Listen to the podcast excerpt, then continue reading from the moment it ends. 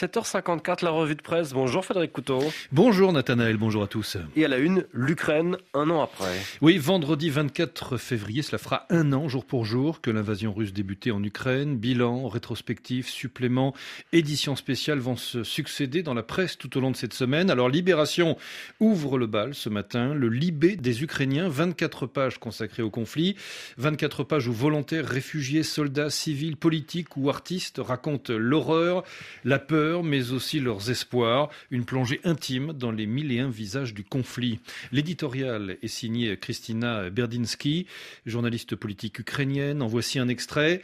L'Ukraine continuera à se battre encore et encore et ne cédera pas à la Russie, affirme-t-elle. Heureusement que les pays occidentaux ont enfin compris que la guerre s'étalera plus loin si l'Ukraine n'est pas aidée aujourd'hui. J'aimerais être optimiste, mais disons que je suis plutôt réaliste. C'est à la fois une épreuve, une loterie et une fierté poursuit Christina Berdinsky, que de vivre en Ukraine en ce moment et de raconter ce qui s'y passe. On ne sait pas de quoi demain sera fait, mais ce qui est clair, c'est que la Russie ne restera pas dans ce pays en ce 361e jour de guerre. Je sais cela. L'Ukraine également à la une du Parisien avec ce titre, La sale guerre de Poutine. Viol, bombardement d'immeubles, d'habitations, exécutions sommaires, déportation d'enfants.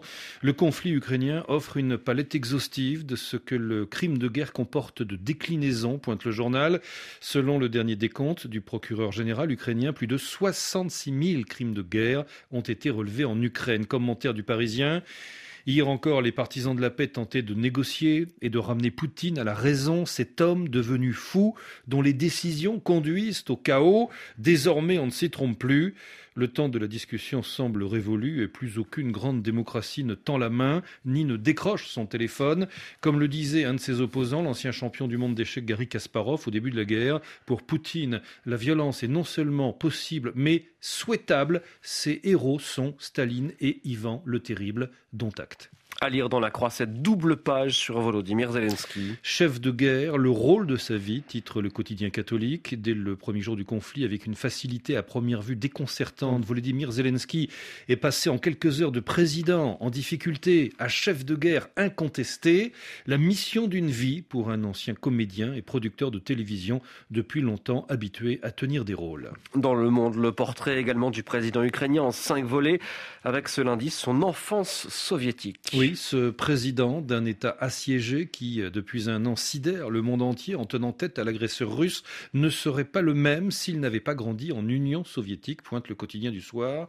Il a 45 ans, le même âge que Macron, euh, euh, se plaît-il à, dire. Sa vie est encore courte, mais elle est fascinante et suivre pas à pas son fil éclaire la figure de ce chef résistant. Enfin, cette interview dans les échos de Anna Colin-Lebedev, sociologue, politologue, spécialiste des sociétés russes et ukrainiennes. À la question quelles seraient les conditions pour sortir de ce conflit, elle répond aux yeux des Ukrainiens, la guerre ne sera véritablement terminée que le jour où la Russie abandonnera toute intention d'influer sur le destin de l'Ukraine, acceptera la souveraineté de ce pays et respectera ses choix et ses alliances.